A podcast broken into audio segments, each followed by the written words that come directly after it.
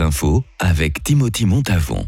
Bonsoir à toutes et à tous. Au Tessin, la Rega est intervenue aujourd'hui pour secourir un homme intoxiqué au monoxyde de carbone dans un refuge de montagne. Il a été placé d'urgence dans un caisson hyperbar mobile. Ses jours ne sont pour l'instant pas en danger. Avis à tous les propriétaires de bateaux, les autorités vous recommandent de nettoyer votre embarcation le plus régulièrement possible pour ne pas que des moules s'y accrochent. Les lacs suisses subissent une infestation de la moule quagga qui est non comestible. Elle se reproduit à une vitesse inquiétante et pourrait finir par empoisonner les réserves d'eau potable en s'accrochant dans les tuyaux qui l'acheminent. Les grandes stations de ski voient enfin le bout du tunnel. Les stations phares de notre pays, comme Ovrona ou les Portes du Soleil, annoncent globalement un début d'année exceptionnel.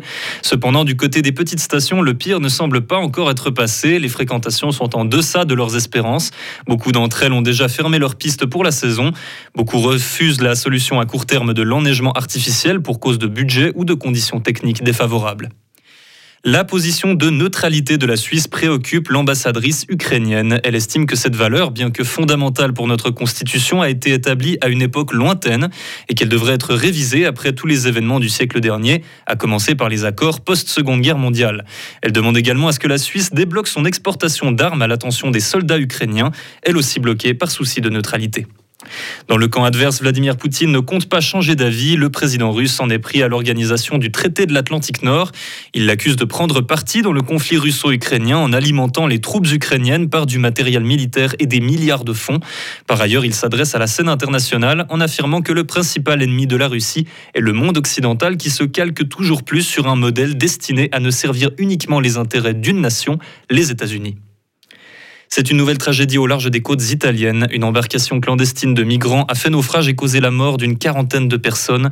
Plusieurs dizaines d'entre elles ont pu être secourues par les pompiers et les gardes-côtes. Médecins sans frontières s'est exprimé sur le sujet en déclarant que ce drame aurait pu être évité ou au moins amoindri sans la nouvelle loi du gouvernement italien qui euh, dit que les interventions des navires humanitaires doivent être limitées à une intervention à la fois. Une loi controversée censée pallier à la surpopulation de migrants qui débarquent sur le territoire italien.